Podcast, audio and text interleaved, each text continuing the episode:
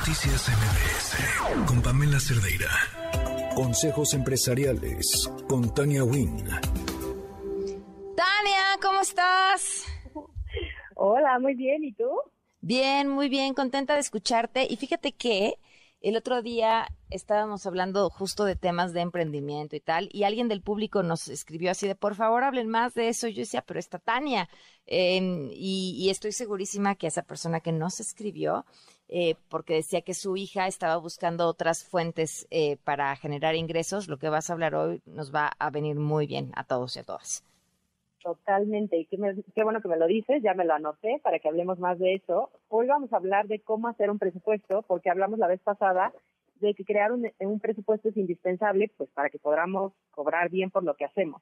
Entonces, crear este presupuesto eh, nos va a hacer que busquemos un grado constante de crecimiento y que tengamos más éxito profesional. Y es muy sencillo, esta es clase basiquísima de cómo hacer un presupuesto eh, y lo que debemos de considerar. El concepto es muy simple. Eh, acuérdense del ABC, en donde A es eh, ingreso, B son gastos y C es nuestra rentabilidad. Entonces es A menos B es igual a C. Y para esto lo vamos a hacer de forma muy sencilla. La A, que son los ingresos, los vamos a identificar todos los que tenemos. hay que anotar cuánto dinero generamos cada mes y de dónde proviene. Aquí, como dices, es posible que tengamos solo una fuente de ingreso o que tal vez tengamos múltiples eh, formas de ganar dinero y que tengamos que buscar más, ¿no? Si es que vemos que nuestros gastos son mayores. Entonces ahí es en donde vamos a tener que irle equilibrando. El número dos es que tenemos que identificar todos, todos, todos nuestros gastos y podemos ver el histórico que hemos tenido para entender en dónde estamos gastando. Aquí hay tres categorías, los fijos, los variables y los únicos. Los fijos, pues son, como su nombre los dice, todas las cosas, todas las cosas en las que gastamos dinero predeciblemente mes a mes. Y esto es la renta, nómina, si le pagamos a alguien y tenemos un negocio, el internet, eh, el seguro de gastos médicos, si lo tenemos a meses, etcétera. Los variables que fluctúan cada mes según el desempeño y la actividad que desempeñas o si tienes un negocio. Entonces, esto puede ser envío de paquetes, salidas a comer, eh, refacciones de auto, el veterinario, conciertos, etcétera.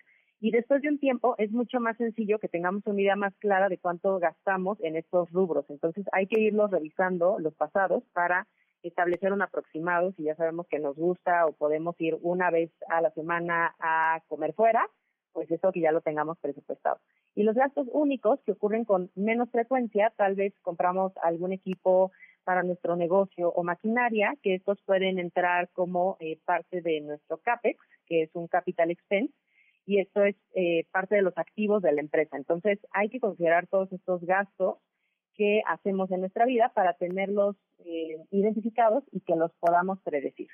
Y el número tres, ya sacamos nuestros ingresos, ya le restamos nuestros gastos y lo que nos queda de esa resta es la rentabilidad. Entonces hay que restar esto para saber qué dinero nos queda en positivo eh, para ahorrarlo o reinvertirlo en nosotros mismos, en nuestra educación, nuestro desarrollo o nuestro negocio. Si no nos queda nada, pues bueno, ahí es una eh, bandera roja para que sepamos que entonces hay que ahorrar, ¿no? No podemos decir, y este es de nuestra querida eh, Sofía Macías, el quítame que me, quítamelo que me lo gasto. Eh, no podemos decir, pues es que no me quedó nada, entonces no ahorro. Ahí es una forma de decir, entonces tenemos que o ganar más o gastar menos. Eh, y pues al final un presupuesto nos va a dar control de nuestro dinero y va a ayudar a tomar mejores decisiones financieras e identificar en dónde hay que recortar, en dónde hay que incrementar. Tal vez si salimos mucho a comer, entonces pues tenemos que empezar a preparar comida en nuestra casa, etcétera, etcétera. Si no tenemos claro cuánto ingresamos y cuánto gastamos, pues va a ser muy difícil poder pedir mejores ofertas o saber si tenemos que buscar eh, otras fuentes de ingreso. Entonces, Aquí les dejo esa formulita facilísima. A menos B es igual a C y les aconsejo que desde ya saquen su presupuesto personal para que podamos entonces saber cuánto vamos a salir a pedir en nuestro trabajo o negocio.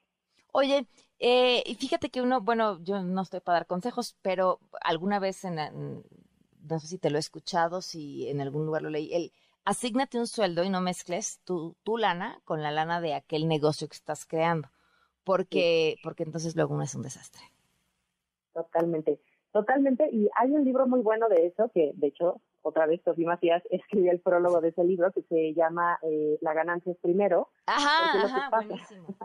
¿Habrá sido de ahí entonces? Yo creo que de ahí te suena. Sí.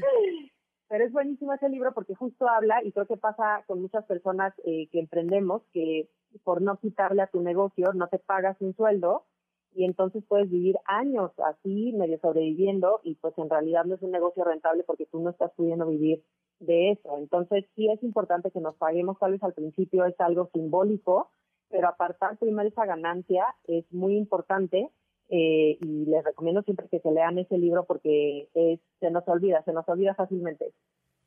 Sí, sí, sí, sí. Y, ah, otra cosa que, eh, bueno, a mí me pareció eh, un, cambio de, es que ahora sí que el vaso medio lleno, medio vacío, depende de dónde te pares, ¿no? hace muchos años platicaba con una, con una chava emprendedora y le decía, bueno, es que a mí me enseñaron que no gastes más de lo que ganas. Entonces tú, si ganas 10 pesos, pues te alcanza para vivir con, ¿qué? 7, 8, 6, depende de tus deudas, tal. Y así vives. Y ella volvió y me dijo, no, ah, yo lo que hago es cuánto necesito para vivir como quiero y entonces voy a trabajar para conseguir lo que necesito para vivir como quiero. Y era, nada más es pararte en otro lugar y trabajar a partir de ese otro lugar para lo que quieras. La, cualquiera de las dos, cualquiera de los dos lugares son válidos, pero el segundo, pues a mí me abrió los ojos. Totalmente, creo que el segundo, como dices, es, pararte en otro lado y creo que es desde un punto de vista de abundancia, ¿no? ¿Cuánto me gustaría a mí tener o cuánto necesito, a cuánto quiero llegar? Y entonces es que empiezas a ver, ah, pues ahorita gano esto, necesito o pedir un aumento o cambiar de trabajo o buscar una segunda fuente de ingresos o aventarme a emprender, que si dices, bueno, pues gano esto y con esto me quedo y, y pues es lo que me, lo que me queda, ¿no? Eh, entonces sí creo que el, objetivo de hacer un presupuesto y de lo que hablamos anteriormente de cómo cobro mejor por mi trabajo, pues es que, vivamos bien, ¿no? Que, que se nos pague bien por lo que hacemos, porque nuestro tiempo es un recurso muy valioso, entonces, ¿cómo le sacamos el mayor provecho para vivir la vida que queremos tener? Claro, Claro, claro. Pues como siempre, Tania, muchísimas gracias y métanse a Women Index para que se registren y no le hagan aquello de, ay, que es que no hay mujeres que sepan de en Women Index están todas y si no están ustedes no tienen no esperen más para registrarse. ¿Qué tienen que hacer? Tienen que ir a www.womenindex.w y latina m y justo hacer su perfil ahí automáticamente y entonces pues ya van a formar parte de una red de expertas que estamos conectando con medios y con oportunidades laborales. Perfecto. Pues Tene, te mando un fuerte abrazo. Muchas gracias. también, Pam. Muchas gracias. Nos vemos. Noticias MBS